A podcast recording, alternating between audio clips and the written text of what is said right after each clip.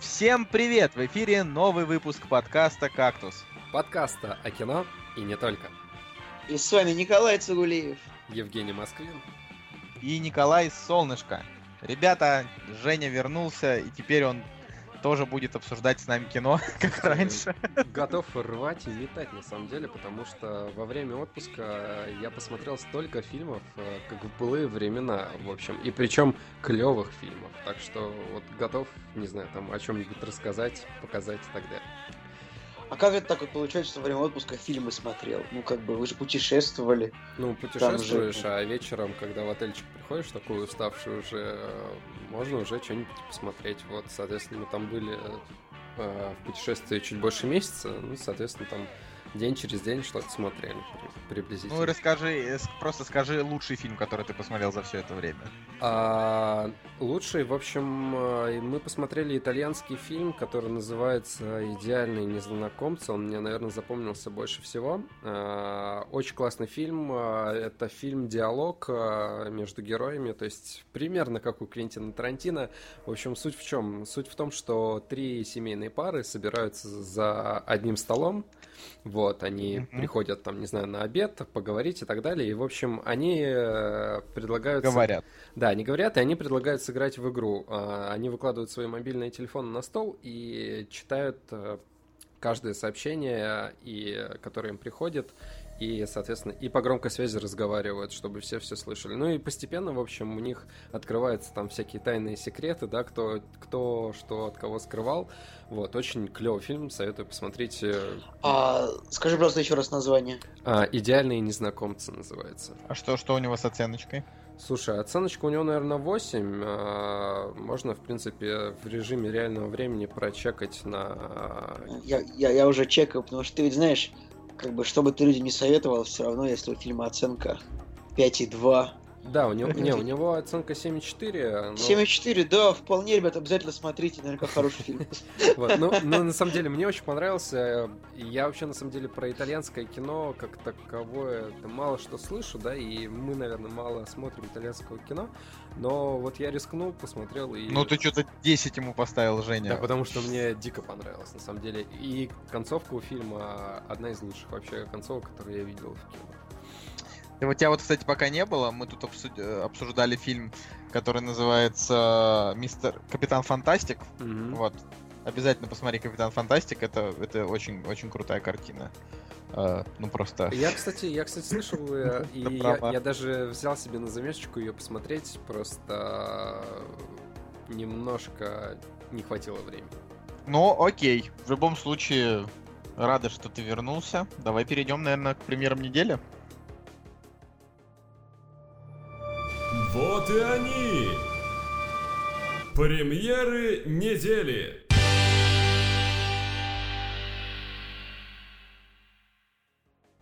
Премьерный день 15 сентября 2016 года. А, По мне так неделя снова не очень, как и в предыдущие.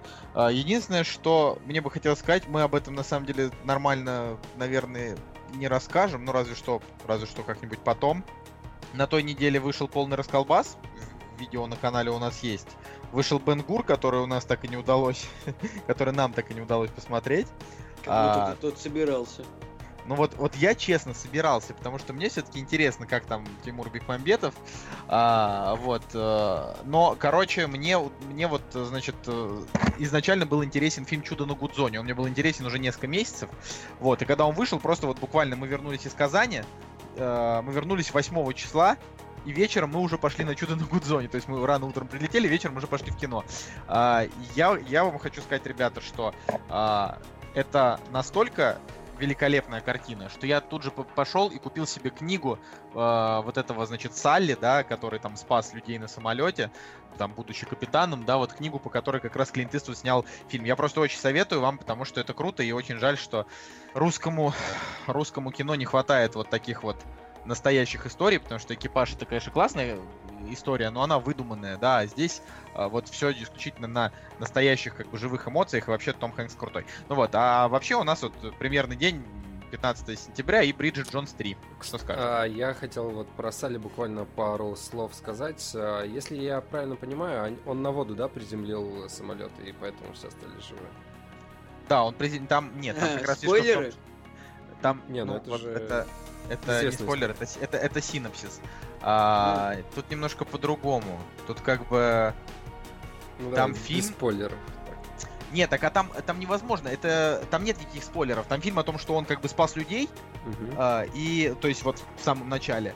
э, Как бы, в смысле, там даже не показывали. То есть начина- начинается фильм с того, что как бы вот его, а, значит, начинает про- его и второго пилота начинает проверять комиссия а, по, значит, полетам, да, которые считают, что он накосячил, что он вместо того, чтобы приземлять самолет на воду, несмотря на то, что ни один человек не погиб, он мог просто вернуться в аэропорт, когда у них, значит, отказали оба двигателя. А он говорил о том, что это невозможно.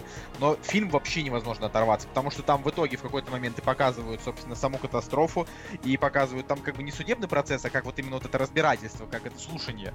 Вот. И э, самое главное, что там очень много таких именно эмоциональных моментов, когда там показывают о том, как они там Нью-Йорком всем за 20 минут спасли людей, которые приземлились на Гудзон. Там именно суть в том, что если бы он приземлил на воду, как это, как это по инструкции, грубо говоря, то есть нет такой инструкции, по сути дела все должны были погибнуть, но он это просто сделал хорошо. То есть он, типа, умело это сделал, просто ни у кого до этого такого не получалось. Вот так. Окей, а, мы уже, по-моему, говорили о том, что все классно, Клинт Иствуд. В общем, я на самом деле рад за него. Сколько ему уже, наверное, под 90 лет? 80 с чем-то, да, ему, наверное. 85, наверное. А, 83 или 84. Очень, я очень рад, потому что, блин, не знаю, и когда уйдет Клинт Иствуд, мне кажется, уйдет и эпоха, поэтому я вообще радуюсь каждый раз, когда у него выходят фильмы. Жалко, что он сейчас не снимается. Но единственное, о чем я сожалею, о том, что на самом деле э, вот э, у нас э, в российском кино реально появились байопики, да, там и у нас пересняли экипаж, и, вот появляется там и на космическую тему у нас были. А, Жалко, что упустили а, эту тематику, потому что мы уже говорили о том, что и в российской истории был, а, был, был случай, когда вот на воду приземлили самолет Ту-124 на Неву, и тоже никто не погиб, и все стали живы.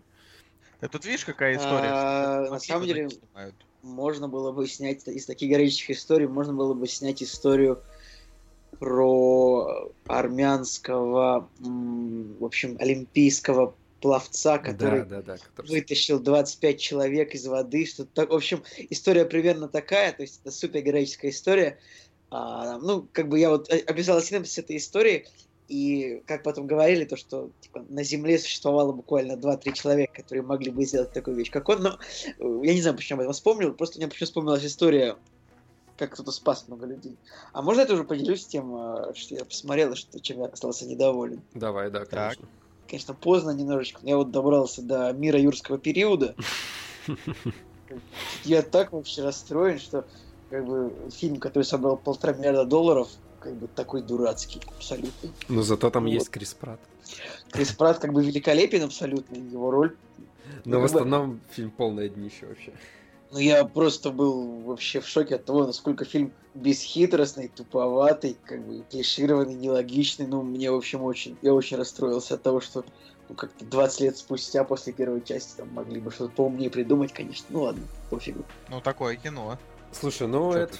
в принципе, я не знаю, мы- мы сказали уже про полный расколбас, а у меня почти точно такая же ситуация, как у тебя с Сали, потому что мы приехали с отпуска и сразу же на следующий день в Москве поехали, пошли на этот фильм, причем в принципе, по трейлеру-то реально хот- хотелось посмотреть этого фильма, хотелось чего-то такого трешового, веселого, укуренного, смешного и так далее. На самом-то деле, блин, вообще дико разочарованный. Мне прям вообще не понравилось. Но мы об этом Что? поговорили уже в видео. Ребята, а можно я вам скажу, что я вот тоже как бы вернулся с отпуска и никуда не пошел в кино после этого. Вот просто я, я приехал домой как бы и лег Ты, в ты кровать. вернулся из, из отпуска и сходил сегодня на великолепную семерку. Ну, я вернулся из отпуска типа 4 дня назад. Ну, почти, Ладно. почти. Эх. Ладно, давай по премьерам, что у нас там? Первый у нас фильм это Бриджит Джонс 3. Вы уже утомили, блин. Это, э, я, я не знаю, мне вообще, в принципе, плевать на Бриджит Джонс вот настолько, насколько вообще вот может быть на что-то плевать. Вот как на выборы, Не, например, не, большей Николай. части нашего населения. Николай, отнесись серьезно, потому что есть много сильных независимых женщин, которым важна эта франшиза, которые ждут продолжения. Короче, я что единственное, что могу сказать, это то, что ам, у Бриджит Джонс как бы три части, вот, и вторую часть снимал другой режиссер, а вот третью часть снимает Шерон Магуайр, которая снимала первую. И, вероятнее всего, для тех, кто любит оригинальную Бриджит Джонс, им может фильм понравиться, но, но, да, как бы, давайте сделаем все-таки Э, Нет, нет, сначала рассматриваем с точки зрения какой-нибудь объективной, да. Колин Фёрд действительно великолепный актер, Патрик Демпси тоже, тоже такой харизматичный красавчик. А, как бы Рене Зельвегер объективно после операции стала уродлива. Это как бы... всем- А, объективно, она и до операции была не очень. Нет, она до операции была такая пухленькая теточка на любителя. Так, вот, хор- нет, нет, ты сейчас не прав. Пухленькая теточка на любителя, она становилась специально для ролей в Бриджит Джонс. Если посмотреть да. на нее в других фильмах, там, типа, не знаю, Чикаго, вот это ее самая лучшая роль, возможно, единственная хорошая роль, это фильм Чикаго. М, Там она обычная так, блондинка, как бы, вот, ну, а- а, с непухленькой фигурой, вот так вот. Я вот, кстати, не, не могу сказать, что она мне не нравилась в Чикаго. Она, кстати, была не Нет, так там- плоха, но она... А Хорошо, она и пела там прекрасно, просто потому что вот у меня фильм Чикаго стоит десятка, я его обожаю очень сильно. И саундтрек вот- у меня до сих пор в плеере крутится. И И даже если на я вспоминаю, она в Чикаго даже и сыграла, это хорошо. Но у нее всегда были такие, типа, пухлые щечки. В плане, И в Чикаго всё- они тоже были. Филипп Киркоров пел вместо Ричарда Гира в русской версии Чикаго. Я, я смотрел с субтитрами.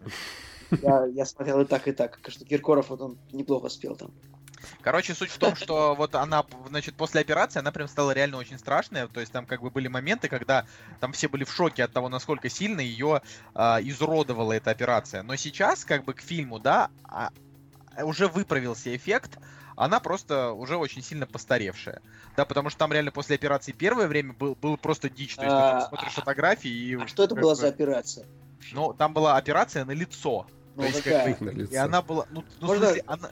Надо разобраться конкретно, что там нос себе переделывали, Не, брови. там И переделали абсолютно все. То есть там фишка в том, что ты смотришь на Рене Зельвегер, и я реально там рассмотрел в тот момент, Так. когда это случилось, не знаю, Ещё может раз. быть, 100 фотографий. Я ее вообще не узнал. Найди в гугле Рене Зельвегер после я да, понял. и никто просто Да не я- узнал. Да блин, так, а какая именно операция? Ну, какого эффекта она хотела достичь? Там, Это подтянуть Смотри, короче, ну я вот, уши, я вот, щеки, брови. короче, да, Николай, я тебе пытаюсь объяснить. Я, я не знаю, как ты просто этот момент упустил, но там фишка в том, что она просто изменила внешность. Она как будто бы, а, как это сказать, она не просто подправила что-то, она взяла как бы изменила все. И она стала на себя не похожа, а потом по- она снова сделала операцию и вернула все как было. Короче, я не знаю, как это произошло. Это дичь на самом деле полная. Но она реально там в течение там пары лет она вообще не была на себя похожа. На Вот. самом деле она классная актриса вообще. Ее просто то ли как-то не замечают, то ли недооценивают. Мне она, например, очень нравится в э, «Я снова я и Эрен». Прекрасная комедия, прекрасная Ну. Она там не то чтобы отыгрывала, ну то есть просто... Ну просто я, я, я, я вдруг вспомнил, что он там играл. Чисто случайно. Я вот не представляю, как вот э, реально Бриджит Джонс все будут смотреть, то есть ей 43 года, да, Бриджит Джонс самой. Типа она беременная. Так, ну это однозначно женский фильм, то есть, и причем первые две части, они реально очень классные, а, а третью часть может э, привлечь э, Колин Фёрд, э, мужчин, которые посмотрели замечательный с ним фильм э, «Кингсман». Но, не знаю, ни капельки меня не привлечет э, как бы Колин Фёрд в данном случае, потому что мне, ну, мне плевать, типа, где снимался Колин Фёрд до этого, потому что это третья часть женской франшизы, не знаю. Так или иначе, оценки у него большие, У кого именно большие оценки? у предыдущих двух частей. Семь и Да, да, потому что, ну, как это называется, культовые мелодрамы, они на то и культовые, чтобы, ну, типа, не знаю, люди их любили. Поэтому это как бы идет уже такое паразитирование на, ну, собственно, на этой мелодраме. Может быть. Вот, но как бы я, я же не говорю, что типа я, я, не, я не хейтер, мне, мне все равно. А, просто я, я не пойду, но отрадно наблюдать за тем, что там, не знаю, Рене Зельвегер еще функционирует. Ладно, давай к э, следующему фильму, который на самом деле я ожидаю вот э, прям сильно достаточно. И Я бы даже в кино посмотрел, хотя это достаточно странно, мне кажется, но я бы посмотрел на большом экране. Что, жениха? И, конечно же, я говорю про Сноудена, потому что этот фильм снял Оливер Стоун, а Оливер Стоун, что-то я вот прям дико его зауважал в последнее время. А я вот хотел наоборот сказать. Ну, то есть, я как раз жду фильма, я как раз на него пойду в кино, потому что я вот такие, ну, не знаю, короче, мне нравится на большом экране смотреть драмы. Это круче, чем смотреть блокбастеры, от них уже, э, в общем, осточертели они. Просто фишка в том, что Оливер Стоун, он, несмотря на то, что очень крутой режиссер, да, который э, сни- снимал и снимает очень крутое кино, он очень активный антиамериканист, а Сноуден это такой антиамериканский персонаж. Это вот похоже на такой, такой же пропагандистский фильм, как вот у нас снимают пропагандистское кино, да, только у нас там говорят о том, что, грубо говоря, э, Путин хороший, Обама плохой, а у них будет то же самое, только с их. А, а, подожди, а ты, а ты вообще видел у нас какой-нибудь, хоть, хоть у нас хоть раз Путина вообще в кино показывали? У нас Нет. как бы об этом вообще... Вообще были фильмы, в которых Путина в кино показывают, всякие тупые комедии Сарка Андреасяна, где в конце приземляется Путин. Это было такое, да. И показывали в кухне. Но здесь речь-то о другом, на самом деле. Фишка-то в том, что, окей, а, данный факт исторически точно был, а, и то, что слежка тотальная была, и то, что этот чувак сделал, это все-таки признанная какая-то история, и почему бы ее не экранизировать, А, тем более здесь куча клевых актеров. Но да, поэтому я говорю, фильм-то, скорее всего, получится крутой. вот в чем фишка-то. Э, Фильм получится крутой. Единственное, у ме- у меня спорный вопрос именно только а, на тему правдивости истории, да, как бы я, я предпочитаю, когда непредвзятые люди делают фильмы. То есть, не знаю, например, Клинта Иствуда, да, его вот, я, я тоже его патриотичное кино не смотрю принципиально, потому что он предвзят. Он а, реально такой ура, ура, патриот, он может там и Гувера в своих фильмах оправдывать, э, и так далее и тому подобное. То есть вот что, что угодно он может делать. Именно поэтому его вот э, таким, таким штукам, да, там про снайпера, про американского, я вот не, не хочу смотреть такое кино, потому что я знаю, что меня от него скорее подташнивать будет. Вот, а здесь как бы наоборот такая позиция, что типа Оливер Стоун э, свою страну не любит, он написал огромную толстенную книгу раз- э, огромными тиражами по, по России, вот она недавно разошлась, типа И он там- документальный фильм про Путина. и документальный Януковича. фильм. Ну, в общем, не знаю, правда. Ну, то есть, э, не знаю. Я почему говорю, по- почему мне нравится Оливер Стоун, потому что я каждый раз вспоминаю взвод, и я понимаю, что, господи, это было в 80 каком-то году, да, взвод вышел, и тогда показать э, войну во Вьетнаме с такой стороны, ну да, когда когда американские солдаты там были, какую они там нечеловечность творили. И, ну, это все равно патриотичный фильм, да, но он э, реально показывал э, какую-то вот нетипичную сторону в, кино. Такого, такого я не видел. Взвод это вообще 9 из 10. Это один из лучших фильмов, что я там когда-либо видел про войну. А, а почему не 10? Как бы я просто сейчас уже многие годы не ставлю фильм десятки. Ну, там, не знаю, если бы. Я, я, я даже так скажу. Я, наверное, поставлю ему окончательную оценку, когда я посмотрю все фильмы про, э, значит, про Вьетнам, а это у меня еще не просмотренный Апокалипсис сегодня и цельнометаллическая оболочка. То есть я смотрел Доброе утро, Вьетнам, я смотрел Взвод, да, там еще смотрел какие-то какие-то фильмы. Я, не кстати, помню. я, я помню, что я посмотрел и цельнометаллическую оболочку друг за другом, и э, я не знаю, может быть, не стоило смотреть их друг за другом, но в итоге «Взвода» у меня стоит там максимальная оценка, а цельнометаллической оболочки, ну, там, одна из э, наименьших, потому что я уже не помню почему, но мне почему-то цельнометаллическая оболочка вообще не понравилась. Что-то один из десяти я не понимаю. Женя. Но вот так вот, так вот э, на меня повлияло вот две картины, которые я посмотрел друг за другом. Один из десяти, Женя, Кубрику. Вот так там, пере- переворачивайся в гробу кубрик, э, кубрик, коврик. Да. Один. Что-то странное. Это ты, ты, ты до сих пор считаешь, что это так? А, Самое забавное, что я уже забыл, о чем там фильм. Я только помню этого толстяка, сошедшего с ума, который там стрелял все, что движется. Вот. А сам фильм я забыл. А вот взвод я помню от до, кстати говоря. То есть, Жень, можно ли сказать, что ты помнишь взвод от В до Д? От В до Д. А, Взвод. Поняли, да? Да, отличная шуточка. Сначала не сразу. А, Короче, в Сноудене и как минимум клевые актеры, не знаю, мне кажется, Мелисса Лео, Закари Квинтон, там же даже, по-моему, Рис Иванс играет, да, точно, Рис Иванс, Джозеф Гордон Левит. Вообще надо понимать, что как бы так-то Оливер Стоун уже фиг знает сколько лет э, снимает такое антиамериканское кино, то есть у него же была там целая трилогия, но с другой стороны он и про Кеннеди снял, и, и про Дорж снял. Так подожди, а особо опасные были там вроде ничего такого не было. Не, особо опасный он, да, он не об этом. Особо опасный это вообще что-то. Я, я вот, честно говоря, не особо понял, э, почему Оливер Стоун снял этот фильм. То есть он его снял 4 года назад, и как бы... И для Ну, меня... может, работу предложили, как бы он согласился. Не, ну просто фишка в том, что особо опасно. Это криминальная такая история, которая могла бы быть э, с юмором и получилась бы тогда на 8 из 10, но она была на серьезных щах и с огромным количеством жестокости, поэтому она, ну, я ей все равно поставил 8. Я не знаю, мне понравился. Но как бы там, типа, объективно это, конечно... Я считаю, совсем- что нужно как-то меньше отталкиваться от циферных оценок. Так, Николай, ты можешь с этим своим мнением... Ты так говоришь, как бы, ты вот называешь какой-то фильм, ну, этот фильм это 8, как бы.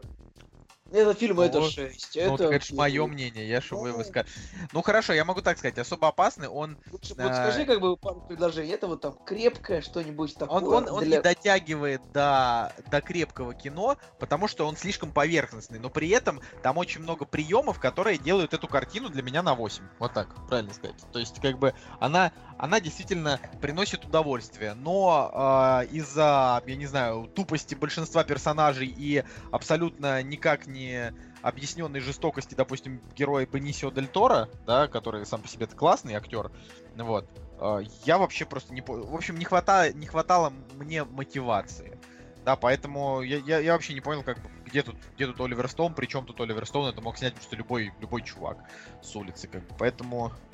Ну давайте, наверное, к следующему фильму Сноуден мы его в любом случае посмотрим и расскажем вам, о чем мы думаем. Тем более следующая премьера, она, мне кажется, просто сама за себя говорит, потому что это фильм, который называется «Жених», и э, в главной роли здесь Сергей Светлаков, а постер у этого фильма а, такой же, как у сотни других а, постеров от ТНТ. Вот я даже подумал, что это сериал какой-то новый, а оказался полнометражная картина. Короче, тут вот просто что надо понимать. Светлаков реально крутой мужик. Он очень хорошо шутит сам по себе по жизни. Да, он очень хорошо импровизирует. Он довольно приятный и образованный. Но я не понимаю, то ли ему действительно платят какие-то космические деньги, то ли он всей душой верит в эти проекты. А, Я- погоди-ка, а в чем претензия? А в чем еще играть-то? Кроме Не- того, снимают только такое, если... Тем более, наверное, как бы он, ну, там, контракт с ТНТ, наверняка Но мне кажется, что Светлакову именно вот не нужно сниматься в кино, а нужно вот участвовать в шоу. Вот в шоу он О, очень хорош. Блин, кино это, типа, высший уровень. Шоу Причем, это как не, ну, опять же, это да, пониже. В елках э, Светлаков хорош. Велка Да. хорош. А давай вспомним э, тот э, странный фильм, который называется «Камень», где нет. пытался играть э, драматическую роль, и я его даже в кино, упаси боже меня, Ты его чё- смотрел. Ты что, камень не нравится? Камень это 10 из 10. Вот, ну, на самом деле... У камня, кстати, вот вы, вы смеетесь, а у камня оценка 6, как бы. Ну, У стоит. камня, да, у камня, у камня нормальная оценка. Да, у меня, у меня 6 вообще стоит Ты, ты просто поехавший. Ну ладно, фильму «Джунгли» с ним тоже стоит там 5, 5,3, что как бы, в общем-то, вполне себе не один из 10, да? Да не, ну просто он как бы неплохо смотрелся в «Наша Раша», да, он неплохо смотрелся в КВН, но все равно Светлаков самый лучший а, в таком импровизационном жанре а, и в, в, каку- в каких-то просто юмористических а, таких вот шоу, Давай, где он там как ведущий. А откуда у тебя информация о том, что Светлаков хорошо умеет импровизировать? Ну, в смысле, он э, прожектор Парис Хилтон, это шоу Так, э, блин, на импровизации. Вообще-то нет, у них там, типа, шутки написаны, они сидят их шутят. Не, ну в смысле, у них там есть. э, Нет. Вот мы, вот в Выборге мы, видели, мы, видели, мы, мы вы- вы- виделись с, с Цикаловым Александром в Выборге, нужно было у него спросить тогда, типа, шутки то Короче, нет, нет информации, нет информации на тему того, что на тему того, что в прожектор Парис Хилтон им шутки писали. То есть наверняка им, конечно, темы они заранее обсуждали и так далее, но такая вот импровизация, она, ну, получалась на ходу. Они же с нее угорали искренне с того, что вышло. Вообще, прожектор Короче, Пэрис Хилтон была клевая тема. Вообще одна из лучших Да. шоу. Знаешь, вот эти вот ребята, все четверо, кто там был, Цикало, Светлаков, Ургант э, и Мартиросян, как бы, вот они такие известные, я вообще, я, я не очень, я, не, я не очень верю в то, что а бывшие КВНщики, которые как бы прославились о том, что они КВНщики, и как бы стали актерами, продюсерами. Я не верю, что они до сих пор шутки пишут, честно. Только, может быть, какой-нибудь Семен Слепаков еще пишет какие-нибудь шутки иногда. Семен А Слепаков все пишет остальные- сценарии и шутки, да. Да, но он, потому что он как бы он вырос именно в сценариста. Они такие больше актеры и продюсеры. все Прожектор. Пэрис Хилтон, вот там говорю, во-первых, он выхо- выходил довольно давно. Они еще не были настолько популярны. То есть тогда еще, тогда Ургант был популярен, но не так, чтобы вести главное шоу страны. Так Тогда Светлаков был прожектор популярен, Пэрис кстати. Хилтона их сделал. Да, Да. вот, вот как бы и все. А Короче- Цикало, да, Цикало уже был известным. Короче, авторов у них тьма тьмущая, поэтому они и сами пишут, и им пишут, и, э, и пишут тем, кто пишет. Короче, там авторов нанимают, только будь здоров, поэтому у них есть импровизация, я думаю, и есть и подготовленные какие-то штуки. Ну, короче, Светлаков меня очень сильно утомляет в рекламе Билайна постоянной, которая в интернете, ну, как Да. бы. Да. Вообще как бы фильм «Жених», да, это первая, первая режиссерская работа Незлобина, да, вот Как это первое? первая именно как режиссерская работа, это первая его работа. А сценарий, сценарий он, понятно, уже писал, а тут э, сценарий они написали вместе как бы со Светлаковым, поэтому они его вместе и промоутят там на ТНТ, они все время такие вдвоем стоят, какие-то истории рассказывают. Короче, э, просто тема в том, что Незлобин, он не смешной. Вот как бы э, Светлаков Незлобин нет. Блин, Э, а был этот самый, был же сериал, который именно был типа чисто про Незлобина. Он назывался Он назывался Незлоб. Незлоб. Незлоб. И у него рейтинг на кинопоиске 2,6. И неужели он был так плох? Он был просто чудовищем, Николай. Просто- так, вот если подумать, какое же количество совершенно чудовищных проектов выпустила ТНТ? Просто с ума сойти. Но, тем не менее, и самые лучшие проекты, они все пришли с ТНТ. То есть, как бы... Это, это да, это не поспоришь. Знаете, что я еще хочу сказать? О том, что по сути своей какие-то идеи, да, ну, в принципе, может быть, даже у Горько, да, может быть, даже у жениха. а, в изначально вот в своем зародыше идеи-то интересные, просто подача и сторона того, как это подают, она достаточно странная, вульгарная и так далее, да. А здесь же реально было бы интересно посмотреть, ну, типа, немец приезжает сделать там предложение. Слушайте, а ведь кто-то уже, я, я могу, давай, давайте, давайте просто сделаем так, чтобы наши слушатели не пошли на этот фильм. Я вот просто знаю, чем он закончится. Он закончится тем, что она останется Светлаковым, а немца пошлет. Само собой. Не факт. Нет, а это может быть, факт. Может, Написа- он, это- он- он, может быть, он сам поймет, что как бы она не очень стоит кого-нибудь другого. Такое тоже бывает очень часто. Не, я просто к тому, что вроде как э, я, я читал, чем закончится, но я, возможно, Хорошо. ты тоже Нет, прав, потому они- что они я все в конце не по- помню точно. Они все в конце поссорятся, и в итоге фильм закончится тем, что они все вместе споют песню, и это типа как бы фильм. Ну, погоня будет еще какая-нибудь обязательно в конце. Кстати, к теме русских фильмов, я же, я просто увидел, что здесь играет Сергей Бурунов, а, замечательный человек, неординарная личность, и А почему так назвал его? Сергей Бурунов, да, человек посредственности про него. да, человек... На фильмы которого я никогда не пойду Стоп, подожди. А, Во-первых, Он э, актер дубляжа больше, чем... Он актер дубляжа, и нужно признать, что как актер дубляжа он э, действительно клевый чувак. Так, голос у него приятный. Голос у него приятный. Но э, я все-таки посмотрел э, фильм, который называется «Пятница». Это от режиссера ЧБ. Вот, там играет э, Козловский, и, соответственно, от- одну из ролей играет как раз-таки Бурунов, и она, в принципе, такая одна из главных. В общем, фильму, наверное, мне стоит 6 или 7, я точно не помню. Но, блин, реально нормальный фильм, друзья. Ну не, про, про пятницу как бы и не говорят, что он плох. И Бурунов а, хорошо там играет нормальная роль, которая действительно ему подходит в этом фильме. Поэтому хочу сказать, что все зависит от режиссера и от тех проектов, в которых они участвуют. Их главная проблема, они бы могли реально не участвовать просто в таких проектах. Да тут как бы фишка в том, что они сами эти проекты придумывают. Да, господи. Тут про- просто вот жених, да, я ведь даже не исключаю, что он будет такого скорее уровня Горько. Опять же, я считаю, что Горько это отвратно, да, но многим он понравился. То есть, что это будет там не, не один из десяти, да, а типа там, условно говоря, шесть. Вот, но... а, но это просто невозможно, правда. То есть э, я могу поверить то, что в этом фильме там играет Оля Картункова. Да, Оля Картункова это супер крутая тетка. Она из команды КВН э, Пятигорск. То есть не тот Пятигорск, который со Светлаковым, а который вот в следующий Пятигорск, которые тоже там выиграли вышку. А, они действительно... Это, Николай, это, это пост Пятигорск или Нью Пятигорск? Это это Нью Пятигорск. вот, это вот, которая вот эта вот по- полная девушка, да, вот эта девушка-женщина, ей уже 38 лет. Ну вот, как бы Картункова, да, она смешная. Единственная проблема в том, что это актриса одной роли. То есть она а, очень хорошо и харизматично всегда отыгрывает такую э, русскую бабу, которая немного понимает, может и прибухнуть, и такая сама по себе бой-баба. Вот, вот, вот серьезно, она всегда отыгрывает такую женщину. Вот, э, возможно, так как в кино ее как бы еще не было, да, она как раз здесь и, не знаю, можно сказать, взорвет, взорвет экраны. Но я все равно думаю, что, ну, я этот фильм смотреть как бы не буду, да, я просто дождусь, дождусь чего-нибудь обзора и да. посмотрю там. Чего-нибудь, вот. например. Чего я думаю, что есть только один человек, который делает, сделает обзор на этот фильм. Наверное, кого. Ну да. Ладно, последний фильм у нас, который остался, который, которому стоит уделить внимание, более-менее. Он называется «Нерв», и мне кажется, что его уже даже можно, наверное, скачать где-нибудь и посмотреть. Его, его уже все посмотрели. Просто как бы фишка «Нерва» в том, что хотите вам внутричок из жизни блогеров, типа сейчас пошла рекламная кампания как бы этого фильма, типа чтобы все на него пошли в кино, но никто не пойдет на него в кино, потому что уже слили. Ну, то есть, как бы, ну что за, ну, в плане, это глупо. Вот так вот.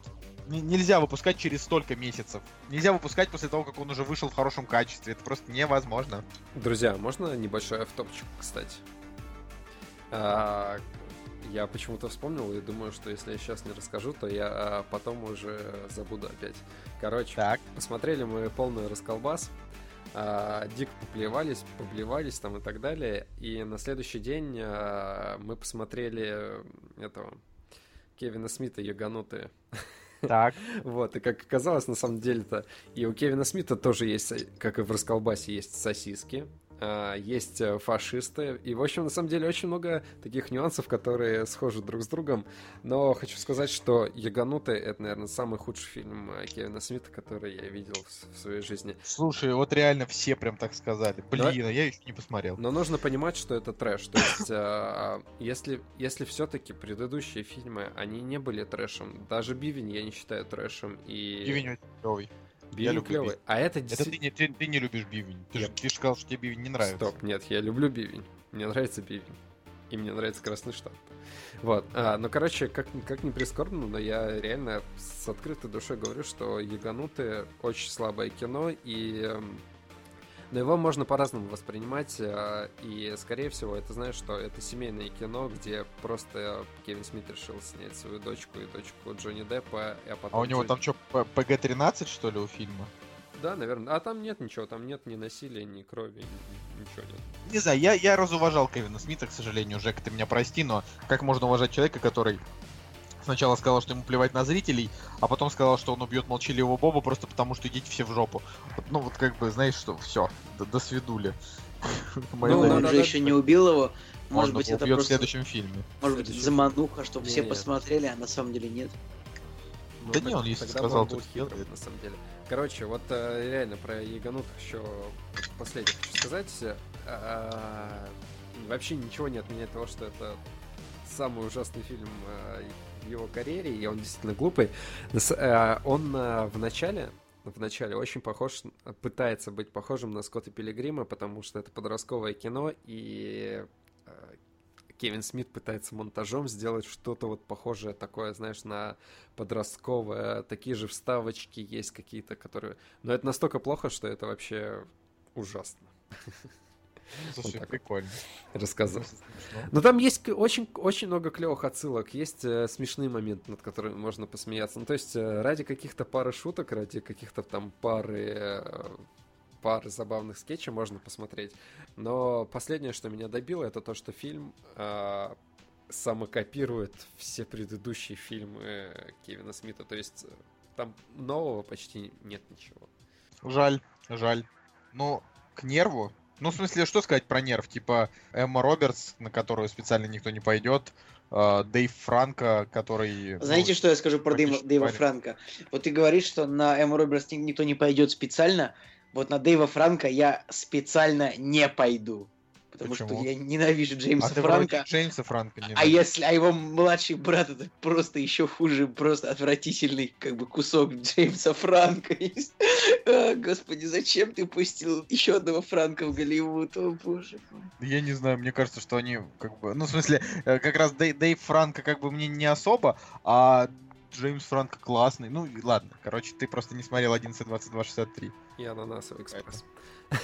Я на самом деле смотрел. Ну, так а чё, там же он крутой. Так, э, я не говорю, что он плохой актер, я говорю, что он меня раздражает. Понятно. Просто. А, вот. В принципе, мы закончили с премьерами. «Кактус» — подкаст о кино и не только. Ну что, переходим к новостям. Новости у нас а, следующие. Первая звучит так. Кайло Рен доволен сценарием и режиссером эпизода 8. Нет, на самом деле, ладно, первая новость это обнаружена ближайшая планета земного типа. Прочитал я на Медузе, это новость давности несколько месяцев. Вот, Че, там, там Да-да-да. Мэтт Деймон на этой планете нас ждет или кто? вот. Э, Это действительно просто очень старая новость, это я так угорнуть. Так вот, а, собственно, Кайло Рен доволен сценарием и режиссера эпизода 8. Типа слил немножечко, немножечко, как так сказать, подогрел интерес. Да, но вот мне сейчас кажется, что на восьмой эпизод всем вообще плевать, потому что все как бы ждут э, очаровательную Фелисити Джонс, да, или никто не ждет. Я, так, жду. я так и не понимаю, чем тебе, чем тебя так зацепил трейлер изгоя?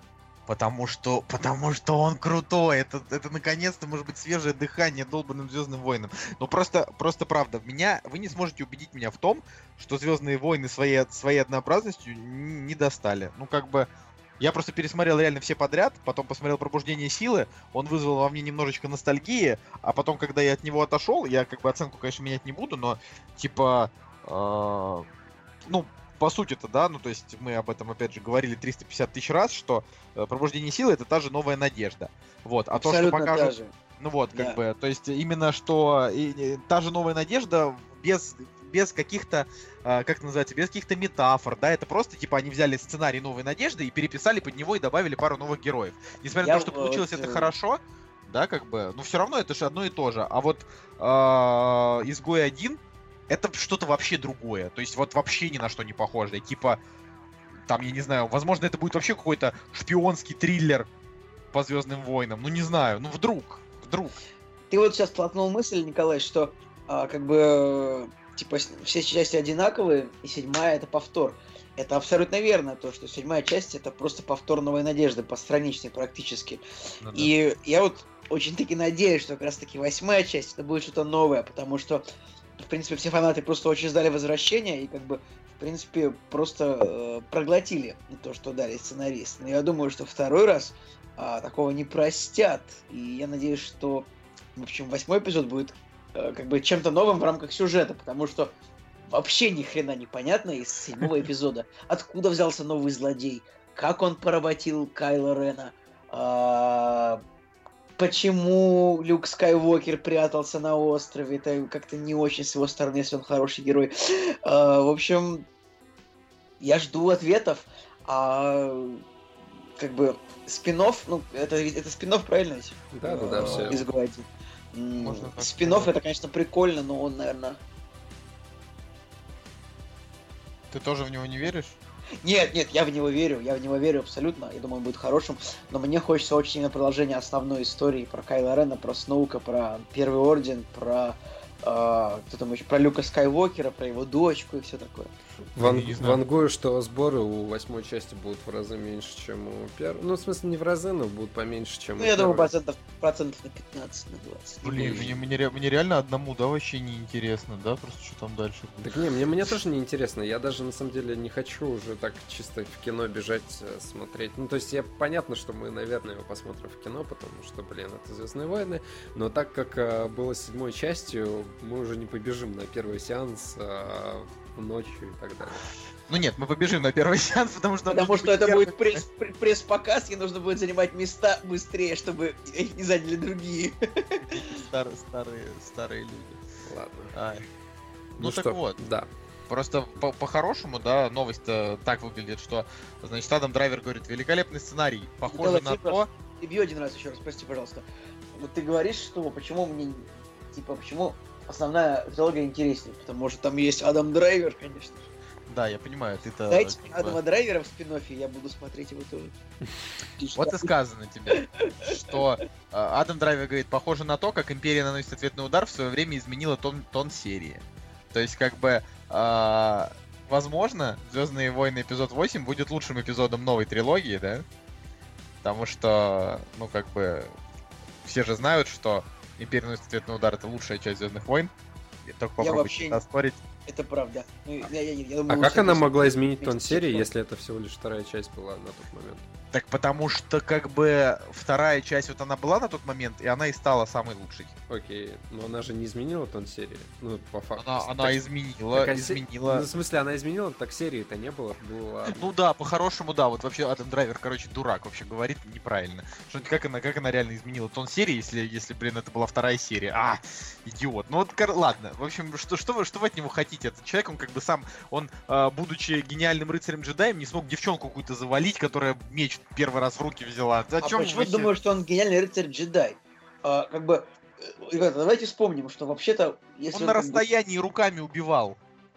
Как, смотри, а, я сейчас тебе объясню, в чем штука. Я, я сам думал об этом долго, но учитывая, что вот в этом мире, в котором они сейчас живут, как бы не осталось джедаев, Мгм. то, например, ну, научиться хорошо драться на мечах, как бы при отсутствии практикующих оппонентов, мне кажется, очень сложно. И я думаю, что когда ему попалось, ну, когда ему попались два, два человека с мечами подряд, я думаю, что это было такое, в общем, событие из разряда вон выходящее. А ловить лазеры, бластеры руками, ну, почему бы нет, это можно делать хоть каждый день, тренироваться этому. Даже действительно. Я как бы такую просто теорию толкнул, что он, он, он плохо дерется на мечах просто потому, что он никогда ни с кем не сражался. Ну, почти никогда. Я, я даже не знаю, что тебе сказать, но теория это на самом деле не самая тупая, вот так-то, Женя, согласись. Но Ну, как бы, просто это, это тупо, что э, вообще зачем ты вот лазерный меч как бы нужен? Ну, и, короче, ладно. Ну, в смысле, он же не какой-то там чувак с горы, он же, блин, злодей и так далее. И он дол, он по своему статусу должен там фигачить всех подряд, а тут какой-то нигер чуть не завалил его. Что сюда себе позволил вообще? Да, ладно, предлагаю, предлагаю закончить уже со Звездными войнами, тем более скоро мы про них поговорим в декабре уже про спин поэтому поговорим про следующую Я, новость. я готов говорить про, про, про них вечно. Э, Следующая новость заключается в том, что Fox снимет э, байопик про Стэна Ли. Вот так вот. Что думает Николай по этому поводу? Да, вот я тоже. И я, я думаю, короче, что, знаете, Стэн Ли, он во всех марвеловских картинах появляется, обычно в роли там охранника в музее, уборщика в школе, там, продавца в магазине, а, аптекаря в саду, там, садовника в аптеке. И, и я думаю, что вот если снимать фильм про Стэна Ли, он точно так же должен играть просто 50 человек в своем фильме, как бы, по- которые подходят друг другу и что-то говорят. Типа, вот он будет играть 50 человек в своем фильме. Нет, Ну, вам не кажется? Киноделам надо поторопиться, потому что ему же тоже там уже э, лет-то столько, пока он... Ну, можно сделать маску. Не, не обязательно ведь он должен играть сам себя. То есть просто какой, какой-нибудь мужик просто будет играть 50 человек. Вот как бы это, это, это такой фильм, типа «Быть Джоном Малковичем». Может, кто-нибудь помнит, то, что там был везде один... Кто-нибудь смотрел «Быть Джоном Да, Малковичем»? конечно. Да, Где- я смотрел бы Джона Вот, Малковича. помнишь, мы все втроем смотрели бы Джона Малковича? Это мы Нифига себе, вот это, вот мы это смотрели джекпот. втроем один Весь, весь кактус смотрел «Быть Джоном Малковичем». Вот быть Стэном Ли, и там то- тоже как бы будет сплошной Стэн Ли вот во всем фильме. Я думаю, что он так видит все, скорее всего, учитывая, а, ну, мне так кажется. Это очень, очень странная мысль. Да, я, я загнал полную которой дичь, я, но которой я, которой я не, не, не, да- не даю плюс. Наши Но- знают, а что я как бы просто шучу, поэтому Давайте скажите я- се- серьезно по этому поводу. Я, я вот хочу высказаться немножечко, что, ну, во-первых, все-таки какими, какой бы ни была дурацкая киновселенная Марвел, да, давайте все-таки возьмем э, за истину, что Стэн Ли великий человек, как бы придумал очень крутую, очень крутых супергероев. Ну, как бы они все равно классные, да, типа. К- И э, там каждый из них по-своему интересен. Самый классный супергерой это токсичный мститель, чувак. Ты э, подожди. Я хотел сказать, что А, Да есть такой, так, такой трэш, э, такая трэш-франшиза «Токсичный мститель» про такого уродливого чувака. Ну, как я, бы, уже, я уже гуглю. это именно Grindhouse, категория Б. А, так вот, собственно, чё- о чем хочу, хочется сказать, да, о том, что я на данный какой момент... же он, какой же он уродливый. Он ужасно уродливый. Просто он еще хуже, чем, чем Тейлор Кич. Да, Тейлор Кич красивый, ты? Сам, сам тебе кажется. А, Он Ох. хуже, чем Кайло Рен. Э, а- Адам Драйвер это любовь любовная. А, так о чем ты хотел сказать? Кто я? Кто? Я? Нет, токсичный мститель. А, я, я хотел сказать, что я на данный момент читаю книгу по Дэдпулу. Не комикс, а вот именно книгу, да, художественную литературу. Вот. А, и суть в том, что... суть в том, что а, книга-то очень крутая. Я, я вот прям невероятно удивлен. То есть э, там постоянно идут отсылки к поп-культуре, к классике, э, ко всему, в общем, подряд. И э, это просто, если вдруг кому-то я не знаю, хочется чего-то необычного, вот реально прочитайте книгу там про Дэдпула, которая называется Дэдпул Лапы, да, она единственная такая продается. А, там и сама по себе, из- ну, и само по себе издание очень приятное, перевод хороший, и, и это прям вот огонь. То есть прям то, что нужно. А, такая вот динамичная история э, с кучей таких вот э, шуток, да, которые когда смешные, когда не смешные, но в целом это прям э, это очень интересно. И, и это как бы не для детей. То есть там вот именно ты читаешь и понимаешь, что если у тебя там нет нормального литературного, сериального и кино-бэкграунда, то большинство отсылок, которые ну, вот, в потоке речи Дэдпула, ты просто не поймешь. Вот, поэтому там для какого-нибудь условного гика и киномана будет еще более приятно, да, вот прочитать вообще эту книжку. Короче, прикольно. Я просто был удивлен. Я думал, что это будет полная лажа, у меня было плохое настроение, зашел в книжный и такой думаю, блин, вот надо себе купить прям какую-нибудь вообще вот прям лажуху, вот прям какую-нибудь прям вот отборную вот срань. И я увидел, я увидел Дэдпул и подумал, о, это прям для меня. Она была еще запечатанная, то есть я даже не знал, не мог даже две страницы оценить, потому что 18 плюс книги сейчас как бы в пленку закатывают.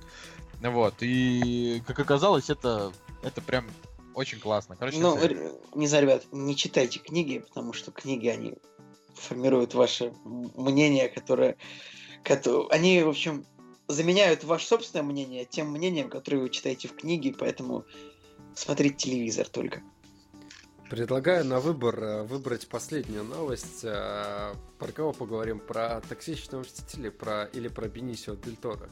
Да не, можно просто сказать короткой строкой, что один из э, режиссеров полного расколбаса стал главным постановщиком ремейка Токсичного Мстителя. Вот. Класс. На самом деле, я смотрел от- просто отрывки из «Токсичного мстителя», мне не хватило на весь фильм, и это достаточно яркая, дикая штука, которая а, своей отвратностью как-то даже привлекает. Иногда. Ну, просто у Токсичного Мстителя, да, для фанатов Токсичного Мстителя это же целая фран- франшиза.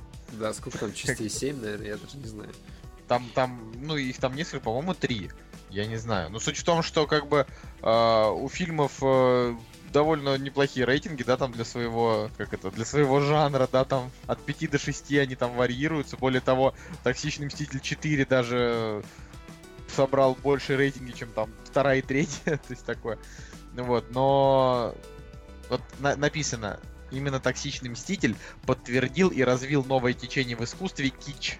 Да, ну то есть вот это круто, это круто. Вот, но давай последнюю новость зачитывай. Последняя новость, на самом деле, очень клевый актер Бенисио Дель Торо, который, кстати, играл в «Особо опасно», который мы с тобой обсуждали. Он как бы хочет поучаствовать в новом «Хищнике», и мне кажется, для этой франшизы это очень клевый актер, который как бы мог бы привлечь зрителей, потому что, ну реально, Бенисио Дель Торо, он может быть э, плохим дядькой, хорошим дядькой, суровым дядькой, и с хищником посражаться тоже как бы может. А может и сам хищником будет. Я просто вспоминаю а, фильм, где а, Адам этот Броуди или Э, да, Эдриан Броуди. Эдриан Броуди, да, по- а, под продюсерством Роберт Родригес, да, да, да, да, да.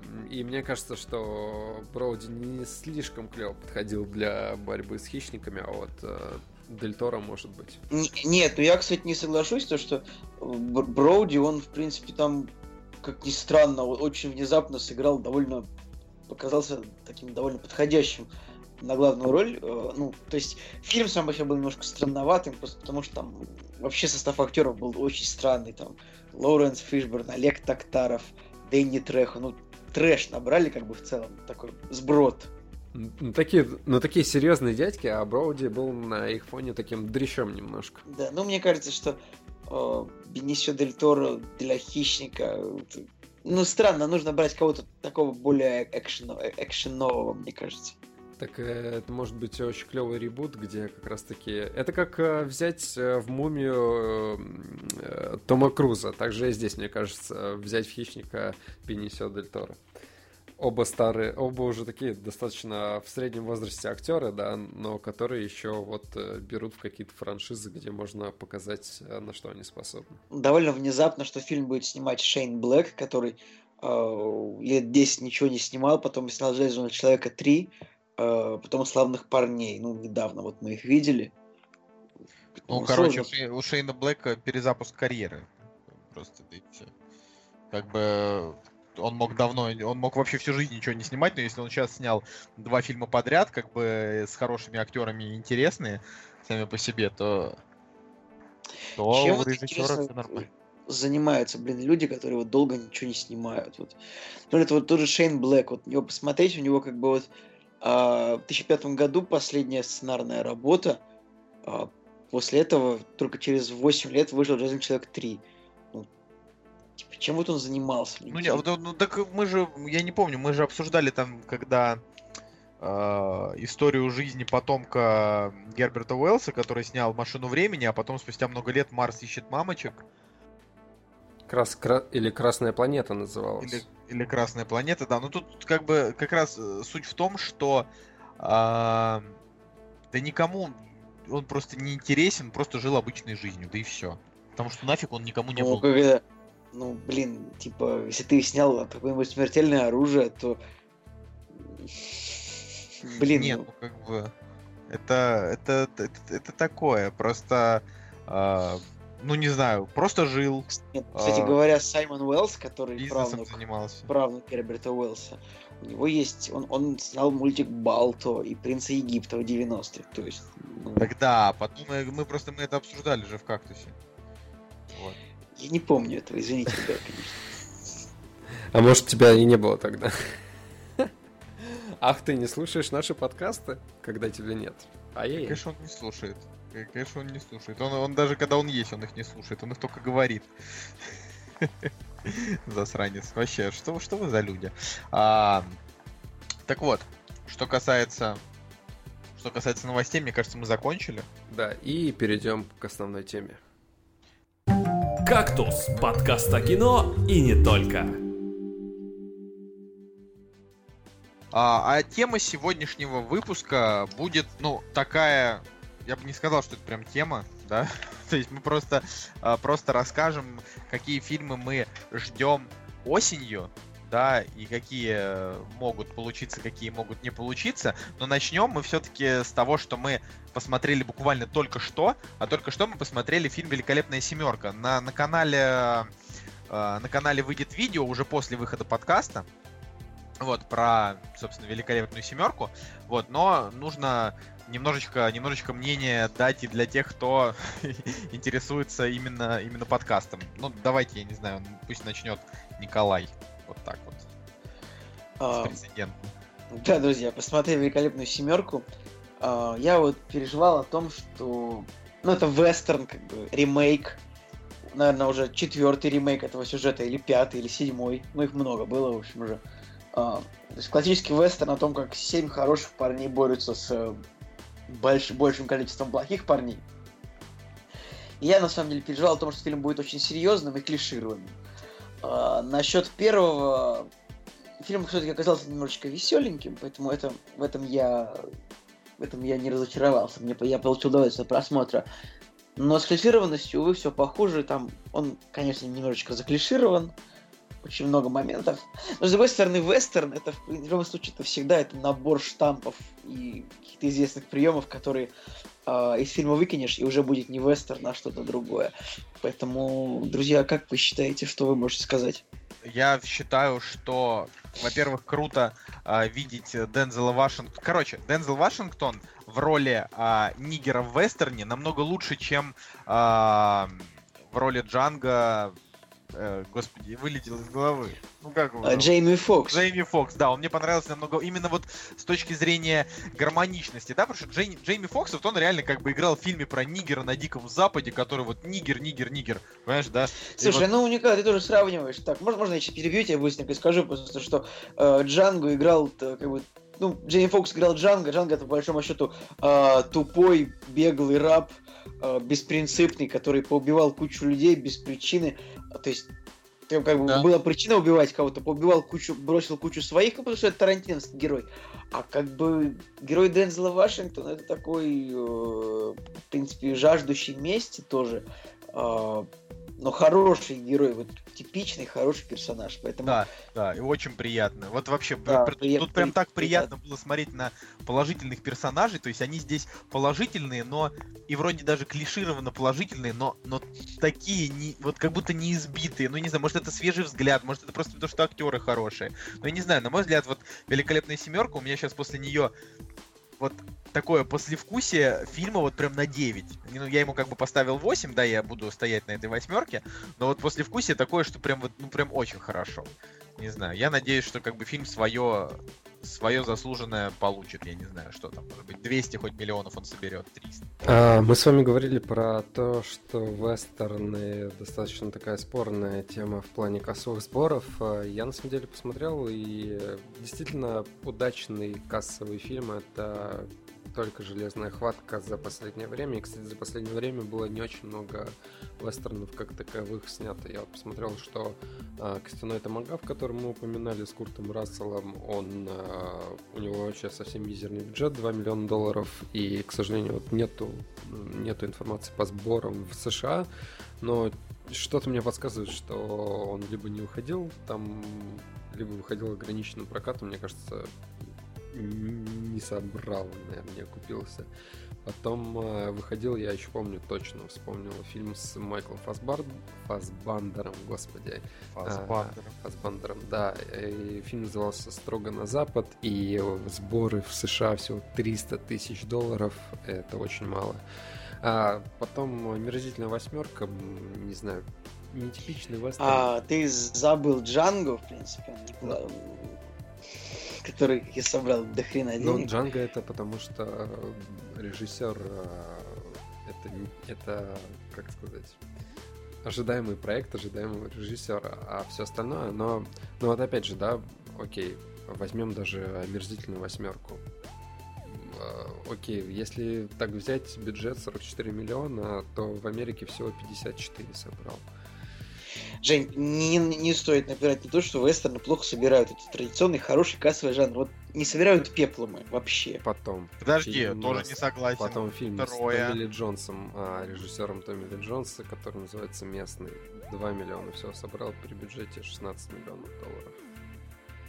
Не, ну видишь, Николай, тут не поспоришь, что-то вот последнее время вестерны проваливают. Да, «Одинокий рейнджер» это не «Одинокий вестерн, рейнджер», это да. фильм Джерри ну, Брукхаймера, «Один- это... «Одинокий рейнджер», да, это можно назвать это провалом в жанре вестерна. Можно также, как бой против пришельцев, также сказать, что тоже провалившийся вестерн.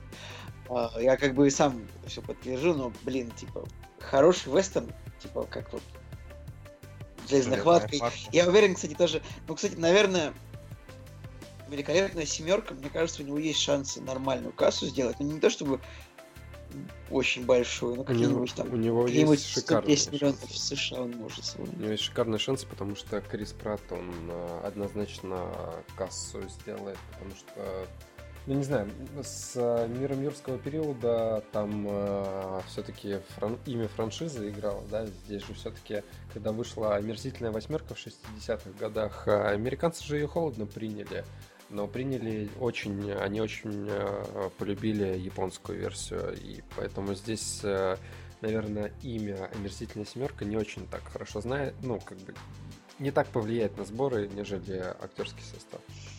Вот я, я, я, я верю, верю все-таки в лучшее для этой картины.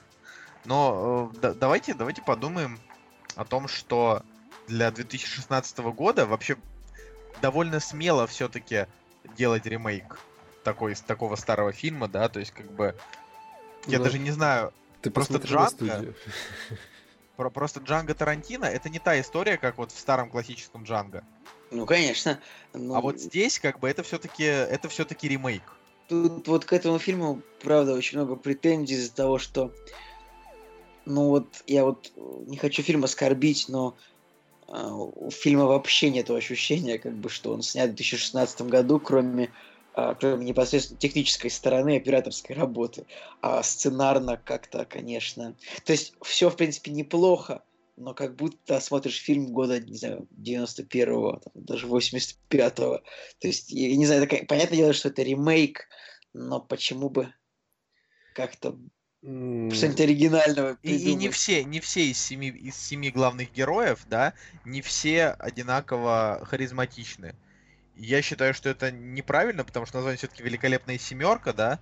А здесь как бы центральных персонажей, опять же, там наберется человек 7, но, допустим, девушка, которая не входит в великолепную семерку, она намного интереснее как персонаж, чем, допустим, там, я не знаю, мексиканец из великолепной семерки, который просто а, как бы там ему три фразы за весь фильм, да, как бы, и пара сцен, где его показали, где он стреляет. Почему он в команде, чем он интересен, я вообще не понимаю. Да, вот, допустим, Мне, мне вообще кажется, что фильм очень сильно перс- перегружен персонажами. То есть, как бы я понимаю, что он называется великолепная семерка, но они могли бы так его назвать, а как бы оставить там, ну, мне кажется, только Дензела Вашингтона, Криса Прата, Итана Хоука и кого-нибудь четвертого. То есть великолепная четверка, мне кажется.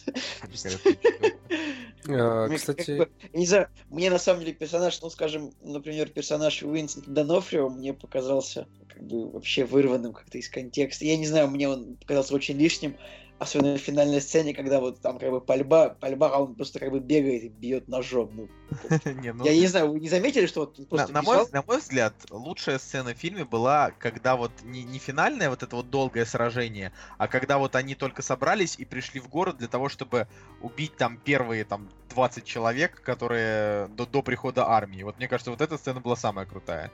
Нет? Да? Не знаю. Мне вот она больше всех понравилась. Я бы хотел поговорить, на самом деле, про актерский состав чуть подробнее, потому что, окей, мы сказали уже про Криса Прата, но вот э, фишка-то в том, что у Антуана Фукуа, у него здесь играют его два постоянных актера, Итан Хоук и Дензел Вашингтон, потому что они в большинстве его предыдущих работ играли э, поочередно, да, то есть мы можем вспомнить тренировочный день с Дензелом Вашингтоном, и, и там, кстати, по-моему, Итан Хоук тоже был, если не ошибаюсь. Вот. Ну и все последующие фильмы у него тоже, за исключением Левши, по-моему. Вот. И э, хотел бы сказать еще про, э, про эту прекрасную Хелли Беннет. Я долго думал, что это другая актриса, а потом... Это потом- девочка из хардкора. Да, потом я А понял, что я это девочка думал, из что это «Хардкора». актриса из этого, Из из... мира э, юрского периода. Я думаю, что это- Нет, я, я думал, что это, как называл, из запрещенного приема девочка Эмили Браунинг. Там такая была, может, Ой, я вообще не люблю Эмили Браунинг. А я думал, знаю. что это та из юрского периода, но на самом деле Хелли Беннет, она реально, мне кажется, переиграла вообще всех а, в этом фильме, особенно когда она потеряла там дорогого человека, страх и ужас на ее лице, это ну, действительно очень классно было сыграно, и я вот ее бы игру хотел бы отметить. Но, не знаю, не хочу развивать, опять же, все эти российские штуки. Не знаю, зачем здесь нужен был китаец, Любин Хон. Да ладно тебе, он прикольный.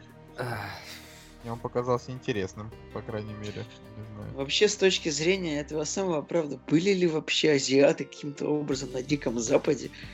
Ну, как бы... С другой стороны, в принципе, все, опять же, главный у нас негр, хотя там прошло лет 20, наверное, после отмены э, рабств там и так далее. Хотя там немножко отыграно, да, в принципе, когда он в бар приходит, они так что-то не очень тепло его воспринимают. Но, в принципе, так и во всех вестернах тоже герой появляется, его все... Ну там так Ну, они его чуть-чуть. как, как чужака Да, воспринимают да, просто. да, да, да, да, да. А Не, тут- никак, никак этого, да. Ну, блин, ну, знаете что? Я так смотрю, он единственный негр в фильме вообще. Не странно. Но И он он есть. хорош. Уже Джанго, там как бы ве- весь фильм про чернокожих, да, там 50 штук. Тоже Magnificent, это омерзительная восьмерка, нет, там тоже один, да, чернокожий был, только Сэмюэл Джексон, все, да? Ну, у нас А тут- здесь э, режиссер... И мне не понравилась его роль там, честно говоря. Вы уж Но простите. тебе не понравилось то, что он, типа, рассказал то, что у него, как бы, отсосали член, да? Тебе это не понравилось, да, Николай? На самом деле, силь... на самом деле сильная сцена, она достаточно странная, но она очень сильная, как мне кажется. Да не, где она сильная? Он просто, он просто спровоцировал, чтобы убить деда, а дед ему на самом деле ничего плохого не сделал. Вот как бы, то есть это просто, э, эта сцена только дала нам, Они же разных взглядов были. Ну, как бы, это- вот, вот говорю, это, это, эта сцена нам дала понять, вернее нет, эта сцена нам дала разрешение не сопереживать персонажу Сэмюэля Л. Джексона, вот так. Это типичный тарантиновский прием разжигания конфликта из ничего. Как в том, в том же Джанго, например, не было никакой нужды э, Кристофу Вальцу вообще стрелять, как бы в, в Квентина Тара- э, в Леонардо Ди Каприо. Вообще не было. Он мог просто там, подписать этот договор, купить негритянку и уйти, но нет, он выстрелил, потому что у него своя сыграла. Как бы. Ну, я не знаю, можно вообще сказать о том, что как бы, э, в принципе, в целом, да, Джанго это как бы не очень хороший фильм, и я не понимаю, я почему у него считаю, настолько я высокие оценки. просто- То есть, я так не, люб- не люблю Джанго. могу Вот хоть, хоть, хоть в чем-то мы согласны. А, а вот среди наших слушателей реально есть многие, которые, да типа, вы чё, типа, Джанго классный. Я вот просто не знаю. Да ладно, друзья, я недавно встретил человека, который, ну, точнее, знаю человека, который, которому не понравился Кингсман, который сказал, что это полное фуфло, и это вообще... Ну, понимаешь, я могу поверить, что не понравится Кингсман, потому что Кингсман это боевичок. А, он такой, это такой как бы бо- боевик, немножко с юмором, такой немножко шпионский. У него есть своя аудитория, есть те, кому там понравится, есть те, кому может и не понравится, таких меньше. Но, понимаешь, с Тарантино это немножко все-таки другая история, да, как бы Тарантино, он э, у меня такое ощущение, что он как бы сам себя уже настроил на то, что вот типа, чтобы я не снял, это всем понравится. Но уже вот последние несколько фильмов это так не работает. То есть я знаю людей, которым ублюдки-то не особо нравятся. Вот мне, допустим, ублюдки нравятся больше всех из последних фильмов. Ну вот, мне Да, как вот. раз таки ублюдки не очень-то нравятся. Вот они тебе не очень или они тебе вообще не нравятся? Мне нравится восьмерка, как ни странно. Надо, надо пересмотреть, потому что, э, ну, я помню свое впечатление эмоциональное, то, что когда я смотрел, мне как бы фильм не очень нравился. Но мне кажется, что, ну, вот сейчас я понимаю, что мне нужно его пересмотреть, э, и, возможно, я под другим взглядом на что-то посмотрю. Но мне нравится восьмерка, и мне, в принципе, я нормально отношусь к Джанго.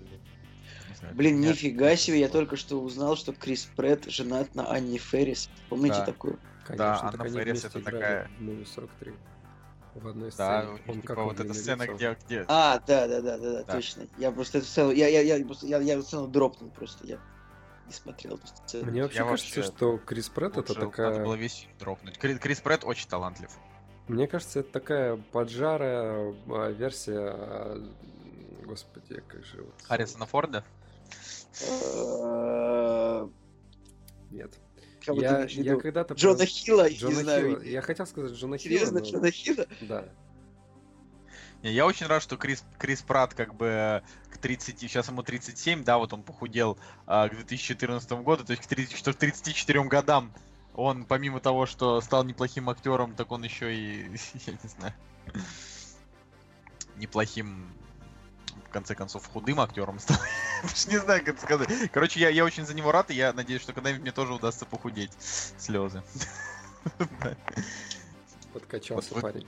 Ладно, давайте э, пере- перечислим фильмы, которые мы бы выделили э, в... а, получается, Ну, для начала я просто очередной раз скажу, что вот дизлайк выходит, да, как бы не то чтобы прям он стоящий, но интересно, что типа там первый русский слэшер именно вот такой вот с юморцой, не такой как SSD, да, там типа ни о чем, а вот как бы плюс-минус. Но больше я про него ничего говорить не хочу, уже надоело про него говорить. Баженов опустил вообще дико э, дизлайк. И мне кажется, что э, Женя немножко заигрался в свои эти крит- критиканские фишки. По, по факту к дизлайку можно было бы немножко по-другому отнестись. Ну, что ты можешь сделать? Стоп, это вы о чем сейчас? Это Да, тут я- скорее про мы про- каких-то Да, про Бэдкомедиан. Бэткомедиан выпустил диз- на дизлайк, что Не, ли? он, Не, он там- э, в трейлеру написал, что это вообще днище и просто что- что-то невообразимое. А, а где, а где почитать? Ну, в группе у него есть постик. А, окей, спасибо. Там была такая тема, что там же Руминов на него очень сильно ругался, режиссер. Не, как бы, мне, мне плевать реально, что в итоге станет с дизлайком. То есть, э, э, я буду рад, если там он соберет и хорошая команда ребят, там, не знаю, на этом заработает денег. Но если нет, ну, значит, э, все, эксперимент не удался. Харе. Все, что я могу сказать. Ну, вот, э, наверное, ближайшее, да, из того, что из того, что я прям очень жду, э, это фильм «Дуэлянт». Жду просто потому, что я хочу перестать смотреть трейлеры. Я об этом уже говорила Настя. Уже Друзья. просто сил нет. Сил нет смотреть эти долбанные трейлеры «Дуэлянт». Пожалуйста, хватит.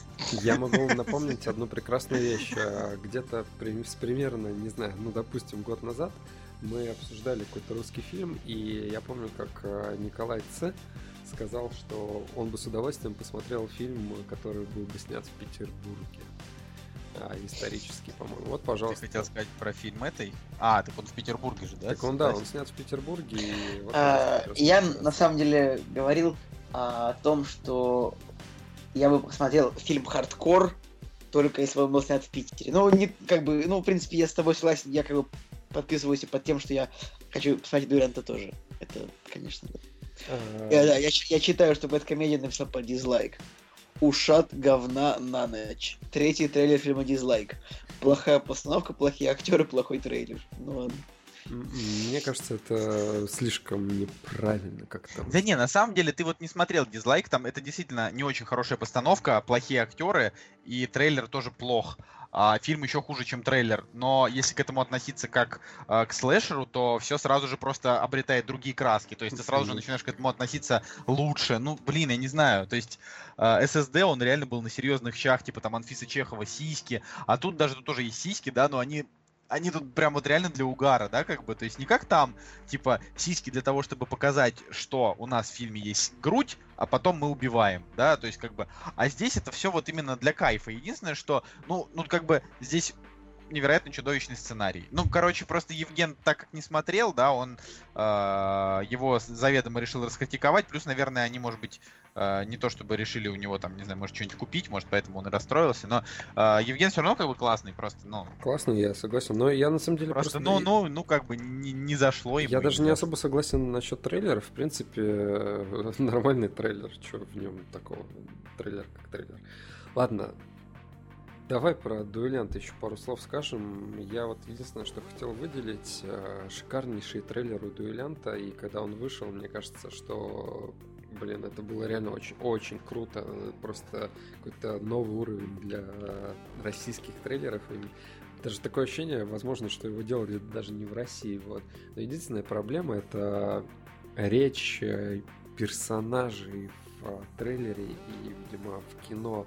Они все так говорят, что у них речь превращается в кашу. Вот не знаю почему, но меня этот момент дико задел. Все круто, но речь героев, она не очень четкая.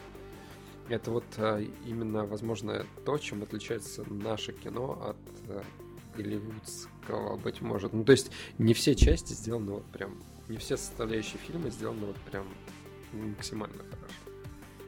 Надеюсь, вы понимаете, о чем я. Понимаю, о чем ты, но... А, Я вот сейчас читаю страницу Бэткомедиана. Вот, он, ну, не очень много постов, но вот есть пост типа про, про гражданскую войну, про Капитана Америку. Я вообще удивлен, что как бы у него есть текст по этому поводу, но нет ни одного видео. То есть, ну, мы вот с Николаем недавно это обсуждали, что почему как бы Бэткомедиан ну, то есть он делает очень мало роликов про, по фильмам, то есть он не играет ни на ком хайпе никогда, то есть почти никогда. А, так где-то раз в несколько месяцев только выпускает обзоры на фильмы Александра Невского, да, как бы, типа, и странно, вот чем человек занимается, интересно. Да вот это, это, это действительно интересно, тем более, что я как бы работаю типа с блогерами, и Да, я знаю, Николай, чем они можешь, занимаются. Можешь узнать, чем занимается Бэткомедиан, чтобы мы, мы в этом эфире могли рассказать, ну, как бы, типа, без, э, без указания того, откуда мы это узнаем. То есть- мы сейчас раскрыли, да, все карты? Ой, да ну вас, ребята. Не, Ну, Ты э, можешь написать ему, у тебя, у тебя есть в друзьях, напиши ему, типа, о, Евген, здорово, э, как дела, чем занимаешься? Он скажет, привет, нормально, работаю. Это все равно, все равно это грустно. Да нет, просто на самом деле, на самом деле, как бы то ни было, а, как бы, ну, киноблогеры, да, они бывают разные. Евген, он не столько киноблогер, сколько он, а, типа, Ну да, как бы и критик, критик плохого кино, да, у которого есть действительно хороший вкус и хорошая база, да, фильмов, которые он смотрел. То есть там человек действительно видно э, насмотренный и там как бы понимает, да, о чем он говорит и так далее. Просто не совсем, может быть, хватает его таких, не знаю, подробных разборов каких-то картин, но в последнее время не хватает и а, его вот этих плохих-то, ну, в смысле, обзоров плохого-то кино, потому что они практически не выходит. Короче, ладно, фиг с ним, давайте дуэлянт. Вот я лично подумал о том, что бюджет 725 миллионов рублей это как 10 миллионов долларов, да? Ну, 11. 11. Ну, то есть, э, это прям, как бы, это прям очень хорошо, учитывая, что в фильме, вероятнее всего, не будет особенных спецэффектов. Это значит, что просто фильм реально там потратился на декорации, да, потратился там на... Ну, как бы там ведь, картинку. ты понимаешь, там спецэффекты, да не, не спецэффекты, все равно ты не можешь в 2016 году полностью воссоздать Петербург там 200-летней давности, не применяя спецэффекты, поэтому Я думаю, что графики там, там достаточно очень- спецэффектов, очень много.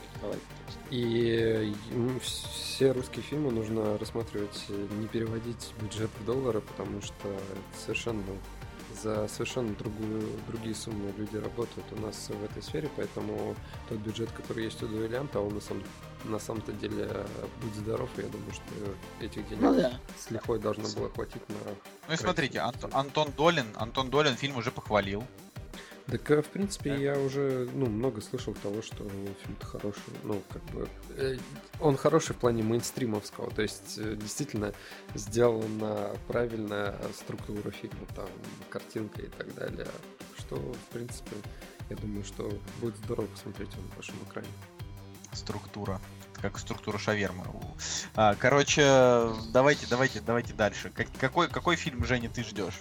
Слушай, ну вот э, по, по списку, да, который выходит, а, вот после дуэлянта есть э, абсолютная власть, но я бы не стал ее в кино смотреть. Дом странных детей э, Тима Бертона. Я боюсь, что я бы не стал смотреть на большом экране. Ну, А, ты все равно будешь смотреть его на большом экране, Женя. Ты не ну, говори. я понимаю, нет, но это я просто про свои впечатления. Возможно, из крупных таких примеров, да, которые дальше списком идут, то, возможно, я бы посмотрел Инферно, потому что, в принципе, в Инферно есть масштаб, и И Фелисити Джонс. Больше Фелисити Джонс. мне нравится приключения. Приключенческое кино, оно интересно. Блин, Инферно и все предыдущие части, они, к сожалению, ну как, они построены на серьезных щах, но они все равно интересны, поэтому не пропущу, наверное, этот фильм. Ну, как бы, ты-то его понятно, что не пропустишь. Тем более это Sony, да, и поэтому мы его не пропустим уже однозначно. Но ты его не пропустишь еще потому, что ты, например, занимаешься обзорами кино. Ну так. Ну да, я понимаю. Ну, я, я даже просто с точки зрения ну, обывательского, да, человека, который бы выбирал, на что пойти в кино. Николай, что ты скажешь?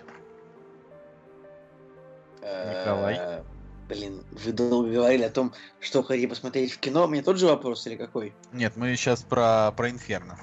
А, я как бы я очень хочу посмотреть, потому что Ангелы и демоны мне очень понравились, в отличие от первой части, потому что мне показалась она а, слабой как детектив и как э, приключенческое кино. А вот Ангелы и демоны я, я реально от них кайфанул.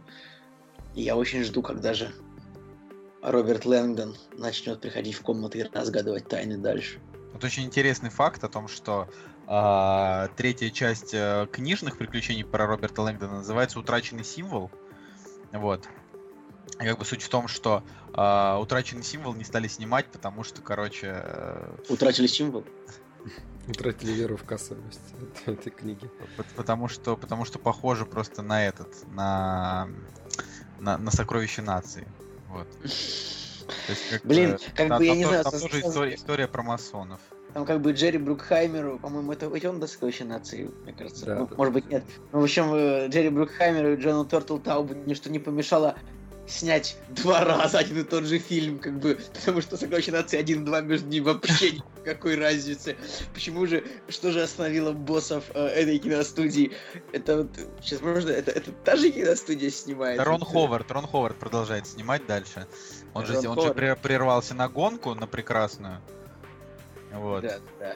Я как бы думал, мы могли бы снять вполне утраченный символ, и было бы ничуть не хуже, чем сокровище нации. Тем более сокровища нации давно не было. Ну, как бы «Сокровище нации» уже невозможно, потому что мне, мне кажется, что у Николаса Кейджа плохих проектов хватит еще на три жизни. Ну, кстати, появится. до хороших проектов он уже не доберется. Да он появится, но будет ли он хорош? Нет. Скорее как, всего, как- нет. как- как- как ни странно, что а, Inferno это фильм Columbia Pictures. А, ну да, Columbia принадлежит Sony. Sony, Все, да. я, за- я Кстати, забыл. э, друзья, мы сказали про Николаса Кейджа. Хочу сказать о том, что вот буквально на днях он приедет в, в Россию, в Москву, в частности, чтобы представить э, свой фильм, который, если не ошибаюсь, называется «Крейсер». В Америке он так и не вышел, по-моему, или тоже ограниченным тиражом А у вышел. нас почему-то А у выйдет, нас, да? да, у нас его купили на прокат, и, и Николас Кейдж приедет его презентовать, причем не, не в топовый э, кинотеатр э, на Арбате, вот, а будет какой-то другой кинотеатр, поэтому забавная история, блин. На самом деле, я, э, извини, пожалуйста, как бы этот фильм называется, как бы по-английски он называется USS Индианаполис, типа, ну, US, типа, э, корабль морского флота США Индианаполис, значит, Man of Courage, э, общем, люди храбрые, как бы храбрые люди, типа, и вот и на обложке как бы семь американских вояк, американский крейсер, и вот он его реально в Москву презентовать едет. Че, серьезно, что ли? Да, да, да, серьезно. Это- Кому здесь нужна эта премьера, я понять не могу вообще. Ну ладно. Я, я- А. я уже, я уже этот фильм точно никогда не посмотрю. Тут два героя, как бы Том Сайзмер и Томас Джейн, есть два актера титана фильмов категории Б, как бы тоже. Категории Z. то есть, как бы раньше они были на первом-втором месте, а Николас Кейдж их подвинул, теперь они бомбят чуть-чуть с этого. Хотя история э, у фильма, она достаточно интересна, основана на реальных событиях, тоже про героизм, в принципе, отвагу и так далее. Но, блин, это странно, действительно странно. Мне кажется, что Минкульт должен заинтересоваться этим фактом, почему это американский актер а, приезжает в Москву презентовать фильм про храбрость американских военных. Типа это же что-то переписывание истории какое-то. Типа что, советские войны не сражались? Можем повторить. Неуважение к ветеранам. Ай, Ладно. Какие еще фильмы, друзья, вы ждете? Прости- Простите меня. На самом деле, у меня как бы сейчас идет два фильма, которые я жду примерно одинаково. Это фильм «Фантастические твари, где они обитают», Мгм. потому что, потому что, как бы, Ну, Николай, я живу на Октябрьской набережной, если что. Николай, это непонятная шутка, потому что я ни разу в жизни не называл тебя тварью. Ну, так. в слове фантастическая тварь надо говорить, э, как бы упор делать на слово фантастическое, а как бы тварь это уже такое, типа. Ну, короче, «Фантастические твари» и «Глубоководный горизонт». Вот их я жду больше всего. Не знаю, что скажете? Что скажешь, Николай? Что ждешь ты? Я тоже очень жду глубоководный горизонт, а, хотя просто фильм это как бы типа, наверное, вообще можно сказать, что это фильм основан на реальных событиях и современной истории, наверное, вообще самым большим бюджетом, который только может быть, типа 160 миллионов долларов. Э, Мне кажется, это да, это Мне, мне кажется, что это, это фильм про, про аварию, которая British Petroleum, да, случилась? Да, это именно что это фильм про аварию на нефтяной платформе. Вот мне кажется, что те, Компания те чья авария, те, те, по чьей вине авария случилась, этот фильм проспонсировали, просто чтобы он получился хорошим. Но это как бы не значит, что фильм будет плохой, он наверняка будет как бы прям вот, э, прям как вот Салли, Клинта Иствуда, то есть как вот эти вот э, те американские фильмы, которые хороши. То есть Я вообще думаю, что это будет именно фильм больше не о событиях, как бы, а больше именно о людях, которые на платформе, такие бравые нефтяники, которые пытались спасти ситуацию, хотя, а может быть, наоборот, боссы компании, наоборот, будут показаны полными там мерзавцами и сволочами. Я вот, кстати, не сомневаюсь, что так и будет, в принципе. А что касается производства фильма, ну, здесь режиссер Питер Берг, он, как бы, в принципе, провалил большинство последних проектов. Но я не знаю, там одного трейлера глубоководного горизонта мне хватило для того, чтобы просто продать мне этот фильм. Так что не знаю я, чем ты, чем ты так я сейчас, я сейчас наговорил на Питера Берга, провалил только морской бой. Ну, Хэнкок, в принципе. Ну, как бы как, у, Хэ- у Хэнкока дела нормальные. Да и вообще, в принципе, это такой довольно э, средний режиссер, как бы, ну, снимает такое нормальное кино. Не знаю. Как бы э, таких в Голливуде много одинаковых, так что, к сожалению, уж ничего не сделаешь. Ну, на самом деле у нас остается э, немножко фильмов, да, которые, которые еще можно было бы выделить. э, Ну, которые по-хорошему, Док- Док- Доктор Стрэндж, в общем Ну, Доктор Стрэндж, ну, не знаю. Я вообще очень жду фильм «Прибытие», который как бы... Я вот не понимаю, почему он в России так поздно стартует. Может быть, он везде стартует так поздно. Это какое именно А. прибытие? А, прибытие это там, где про... ну, про, ино- Николай. про инопланетян, блин.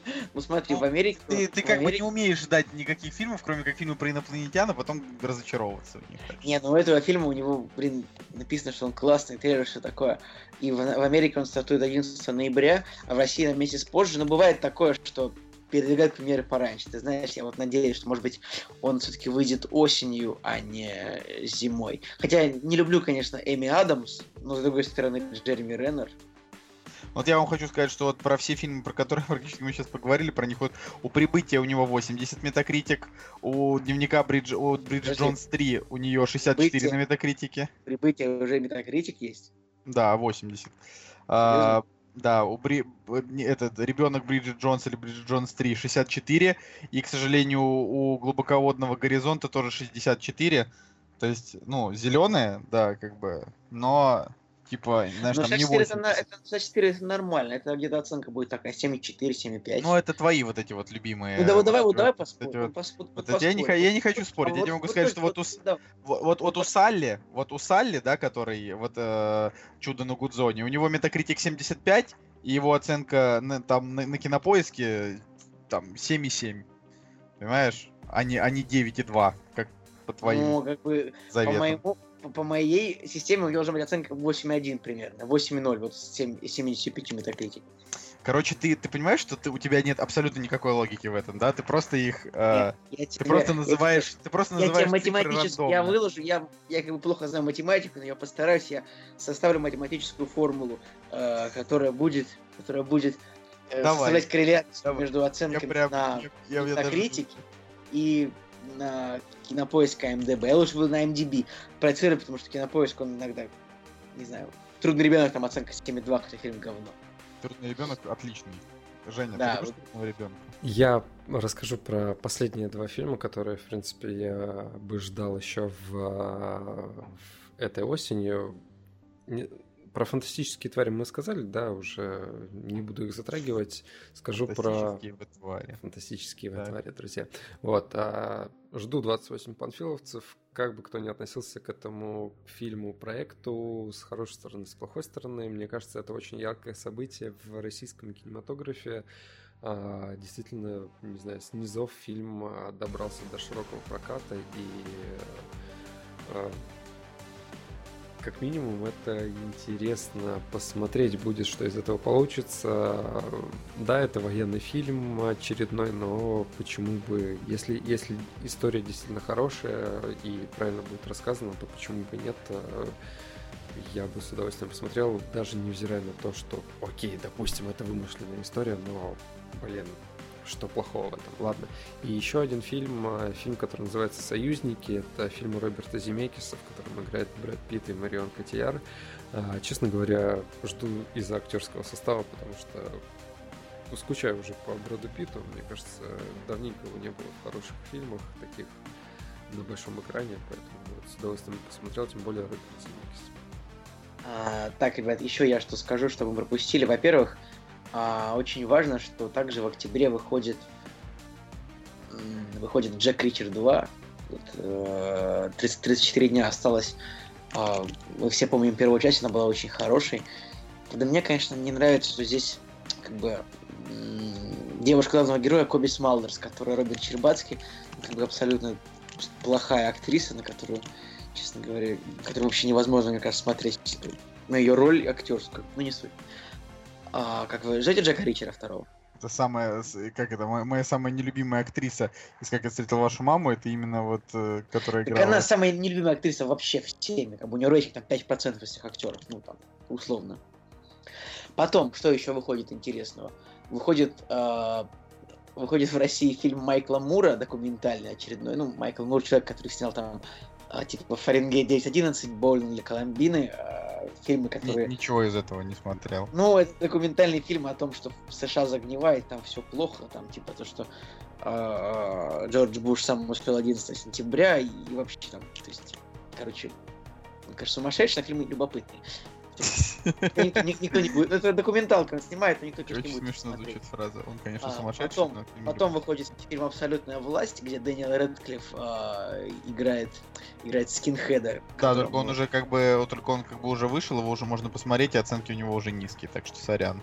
Ну, в России вроде как премьера 20 Ну ладно. Ну, как бы... Дальше. Дальше выходит Ледокол с Петром Федоровым, конечно же, с кем же еще. Либо, если в России выходит фильм не с Петром Федоровым, значит с Данилой Козловским. Мы про осень говорим сейчас, ты же понимаешь, да? Он, он выходит 20 октября. Я тебе А. говорю про осень. Ну, Вот я я, про ледокол. Вот, Ледокол осенью выходит. Наверное, ну, если оценка будет в районе 6,8, вполне можно будет смотреть, я думаю. Я не знаю, мне вот какой сейчас интересный рейтинг у фильма «Территория»? Мне просто в свое время он очень сильно понравился. Я не знаю, вы смотрели его или нет, там где про, про заповедные Семь. территории России. 7. Вот, «Территория» очень хорош. А, Потом а, из любопытных фильмов еще, ну, таких, в общем, давайте из комедии выходит фильм, который называется «Шпионы по соседству». А, может быть, вы видели уже трейлер этого фильма. Фильм чем хорош? Там как бы две, две экранные пары, то есть За- Зак Галифианакис и Айла Фишер, и Джон Хэм и Галь Гадот. Ну, эти как бы, имена не должны говорить кинозадротам много всего. И фильм, режиссер фильма а, как бы Грег Матола, режиссер фильма «Полускретный материальчик», «Суперперцы», а, и, и а, Arrested Development, задержка в развитии сериала, в общем. Грег Матола крутой чувак. Это как бы комедия такая, что-то что такое шпионское, смешное. Вот, это, я- вот эту комедию, правда, посмотрю. Она выходит 19 э, нет, 11 ноября она выходит в России. Шпионы по соседству. Это тоже обязательно надо посмотреть, мне кажется. А, ну, из того, что я пробежал, наверное, интересного больше особенно нет. Видишь, как грустно. Ну, мне Вот кажется, скажите что... что-нибудь Нет, просто-. Просто я, вот э, как бы сказал все, что я жду, по большей части больше ничего и не жду. Так что, наверное, Ты это сказал так обреченно. Знаешь, есть такая картинка такая с человеком в костюме тигренка, который говорит, а вообще, если честно, я ни во что не верю и ничто уже, ничего уже не жду. Или это не тигренок, а Пикачу, что ли, там, или, в общем, кто же такой... Ну, такая ростовая кукла, короче. А, ну, в общем, вот мы так сегодня довольно долго получился такой, не, не- как это называется, не супер короткий подкаст, где мы прям обсуждали наши ожидания, рассказали вам там про великолепную семерку, там про другие фильмы. э, Надеюсь, вам понравилось, но на самом деле мы про все вот эти фильмы, про которые мы сейчас э, короткой строкой поговорили, мы про них еще будем говорить подробно, когда будем их смотреть. А, ну и как бы самое ближайшее, да, это вот если у нас получится а, мы еще посмотрим фильм «Коллектор» с Константином Хабенским, и мы посмотрим фильм «Дуэлянт» раньше, чем, ну вот, раньше, чем будет премьера, и постараемся даже сделать об этом видео. Так что ставьте э, лайк нам ВКонтакте, если понравился выпуск. Вот. э, Кодовое слово придумаю я. Я уже давно не придумал кодовых слов. А, нет, Жени давно не было. Давай, Женя. Женя, ты. Отлично, я э, придумал кодовое слово, и оно будет называться револьвер. Хорошо, пусть будет револьвер. Мгм. Окей. а, Хорошее слово, мне нравится. Да, такое. Прям по- подходящее к фильму. Ну вот еще раз скажу, идите, идите на великолепную семерку, доверьтесь нашему нашему мнению. Все, с вами был Кактус, Николай Солнышко. Евгений Николай Цугулиев. и Евгений Москвин. Да. Всем пока. Да, друзья, всего доброго.